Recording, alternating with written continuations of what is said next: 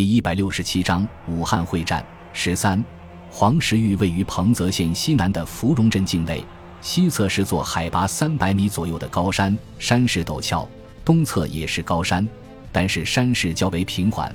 两山之间是一条长长的峡谷，一条蜿蜒曲折的简易公路依山势向谷口延伸。出谷之后一分为二，西南方向通向都昌，西北则通向浮梁。是日军南下的必经之路。黄石峪大约五公里长，呈现两头狭窄、中间广阔的口袋形状。山谷之中丘陵起伏，纵深处山崖壁立，非常适合打伏击。查看过地形之后，白月海喜出望外，强烈要求在这里布下天罗地网，全歼日军第九师团，给阵亡的将士报仇。在歼灭石原支队的战斗中。日军选择第五十三师阵地作为突破口，连续突击十余次。由于敌人是困守之斗，给守军造成了很大的伤亡，有两个团伤亡过半，所以白月海对此耿耿于怀。孙百里虽然能够体谅白月海的心情，但是却不赞同他的提议。这里的地形虽然对我军有利，但是却不能把目标定得太高了。新二师南下诱敌。第一百六十七师还要防备日军第三和第二十七师团，我们实际能够投入的兵力只有第六师、六十一和你的第五十三师，即使加上集团军司令部直属的重炮旅等部队，总兵力还不到六万，而第九师团的兵力却是两万八千多人，大为坚太勉强了。廖启荣补充道：“打得顺利还好，万一日军抵抗比较激烈的话，战斗持续时间就要延长。”距离最近的第三师团和第二十七师团肯定会大举来援，第一百六十七师的压力就太大了。展书堂感激地看了看廖启荣，说道：“我一个师阻击日军两个师团还勉强能够应付，只要采取逐次抵抗的办法，就能把他们拖上个一两天。但是第九师团发觉中伏之后，肯定会请求空中支援。等轰炸机一到，他们只需龟缩在山谷中固守。”就能把我军死死拖住，到时候南路军发觉上当了，也会不顾一切前来增援。这样一来，不但围歼不成，恐怕连脱身都困难。白月海不满地说道：“照你这么说，伏击战还用打吗？”说罢，气呼呼地瞪着展书堂，连老同僚都不支持自己。白月海的确想不通。孙百里对白月海笑了笑，说道：“伏击战当然还是要打的。”但是要换一种打法。接着，他把自己的想法和盘托出：伏击石原支队的行动虽然很成功，但是第五十三师的伤亡也很大。主要原因就是低估了日军顽抗到底的意志。陷入绝境的野兽往往比平常凶猛，杀伤力会成倍的增加。所以，我们要避免这种情况，在大量杀伤日军的同时，降低自身的伤亡。此次伏击。我决定采用为三缺一的办法来打，这样日军有路可退，肯定不会拼死作战的。待其溃退之后，我们三个师轮番突击，不给敌人喘息的机会，在不断的追击中歼灭其有生力量。到时候，只要死死咬住日军，发挥我军轻武器的优势，与敌人近战，即使轰炸机来了，也未必敢攻击。廖启荣赞许地点了点头，说道。只要我们把时间把握得好，还是有机会摆脱飞机的。毕竟他们滞留在空中的时间是有限的。”孙百里说道。廖启荣说的非常有道理。我军此次作战的要领是迅速果断，大量杀伤日军之后马上撤退，绝对不可以恋战。天空中没有一丝云，气温随着太阳一起升高，并在午后达到了顶点。太阳已经变得像火一样红。把无尽的热力辐射下来，烘烤着苍茫的大地。树叶在阳光中轻轻地颤抖着，一层淡薄的水汽在空气中飘过，使远处的景物变得模糊起来。迷惘的苍蝇在树林中间旋转飞舞，发出刺耳的嗡嗡声。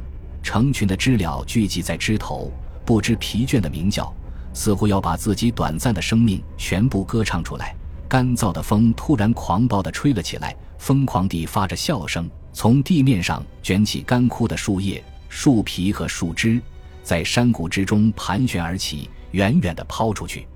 王海趴在滚烫的岩石上，双眼紧盯着山路的尽头，耐心地等待日军的出现。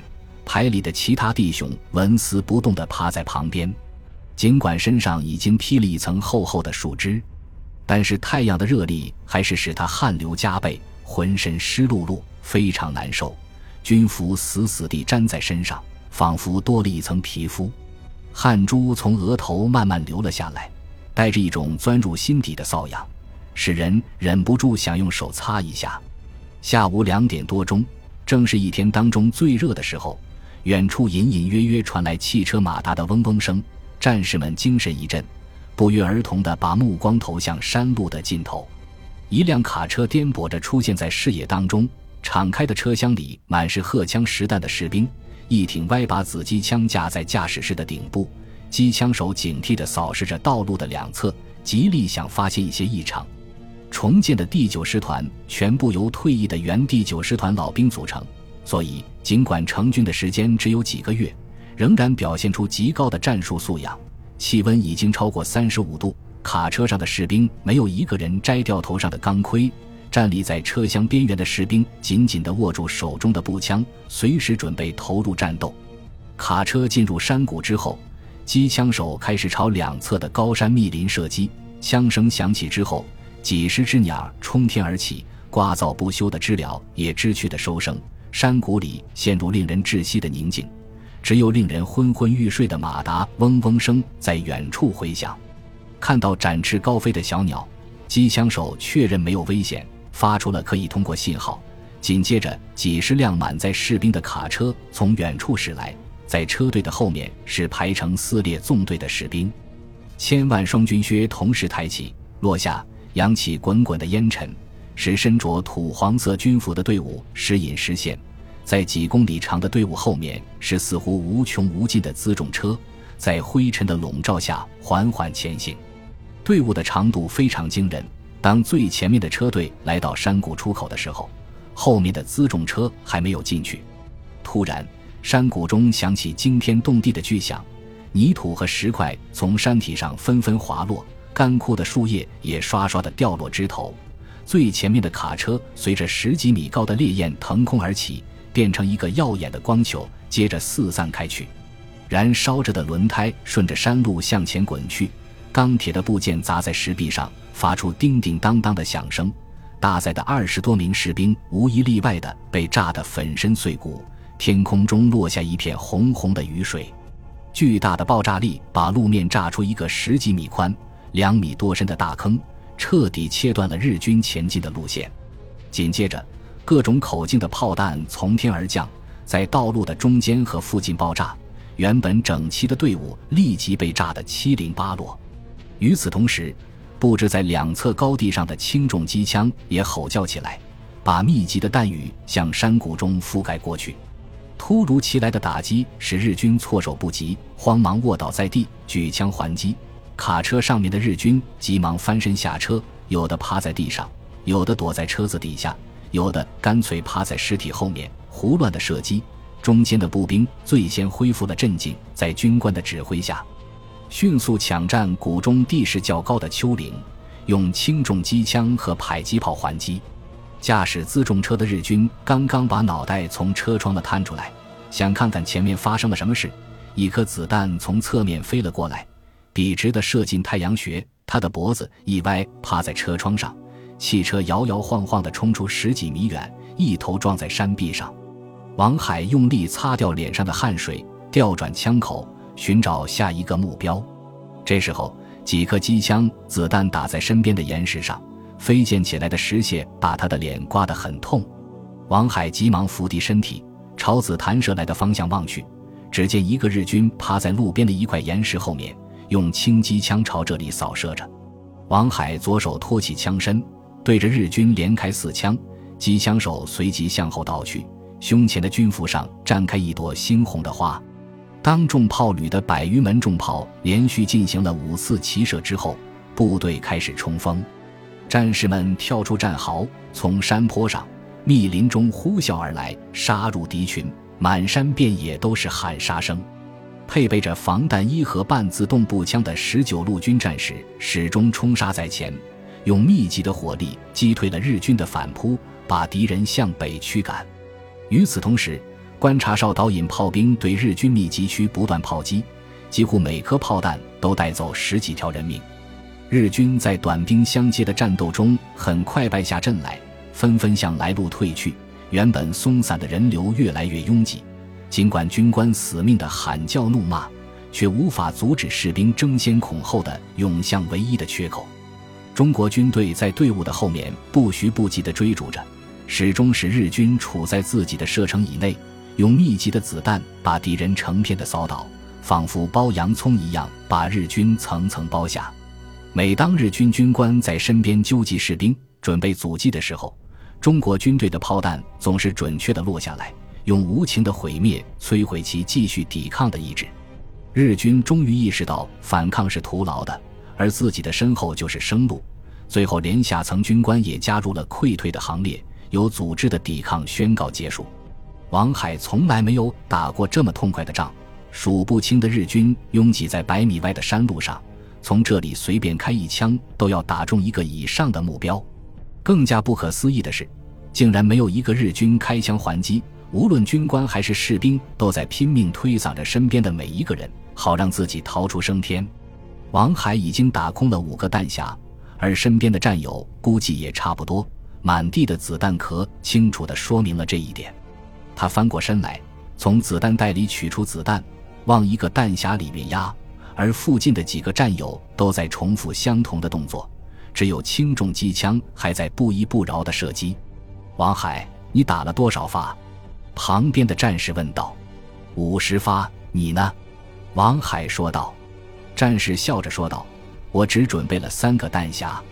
早知道跟杀鸡一样容易，怎么也要多搞几个。”王海正准备说话，却听到班长的大声呵斥：“你两个别耍嘴皮子了，马上要冲锋了！”紧接着，排长大喊道：“弟兄们！”上刺刀，跟我冲！然后端着冲锋枪跳了出去。等到王海把弹匣装好，刺刀安上，排里的弟兄已经全部冲了出去。他急忙一跃而起，加入冲锋的队伍。山谷里的战斗已经进入尾声，日军在丢下数千具尸体和全部的辎重之后，终于从谷口逃了出去。十九路军按照预定的计划在后面穷追不舍，丝毫不给敌人喘息的机会。这时候，天空中出现了十几架涂着血红膏药的轰炸机，呼啸着俯冲而下，准备支援自己的军队。可是映入飞行员视野的却是一幕混乱的图景：数万个身影在山野之中狂奔厮杀，到处是硝烟和火光，枪炮声不绝于耳。中国军队灰色的军服在沾满了灰尘之后，和日军的土黄色军服几乎变成了同样的颜色。从空中根本分辨不出来，更何况在追击当中，双方队伍犬牙交错，你中有我，我中有你，完全是一片混乱。轰炸机连续转了十几圈之后，仍然感到束手无策，最后只好返航。十九路军按照既定的策略，三个师轮番上阵，穷追猛打，把日军一直追出十几公里远。虽然第九师团长极力想恢复秩序，摆脱溃败的局面。但是在中国军队雪崩般的攻击下，迅速失去了信心，带着满腹的不甘心向马当逃去。刚开始，日军还沿着道路跑，后来发现无法摆脱追击，于是纷纷朝四周的山林逃窜，使中国军队很难再聚歼。孙百里接到前线的报告之后，果断命令部队停止追击，回头来打扫战场，准备撤出战场。这时候。落日的余晖已经洒满了天际，与战场上火光交相辉映，形成一幅奇妙的图景。道路的两边满是被日军遗弃的物资装备和伤兵，有的僵直的躺着，有的不停的痉挛着，口中发出可怕的叫声。大发慈悲的十九路军战士用步枪抵近射击，结束了他们的痛苦。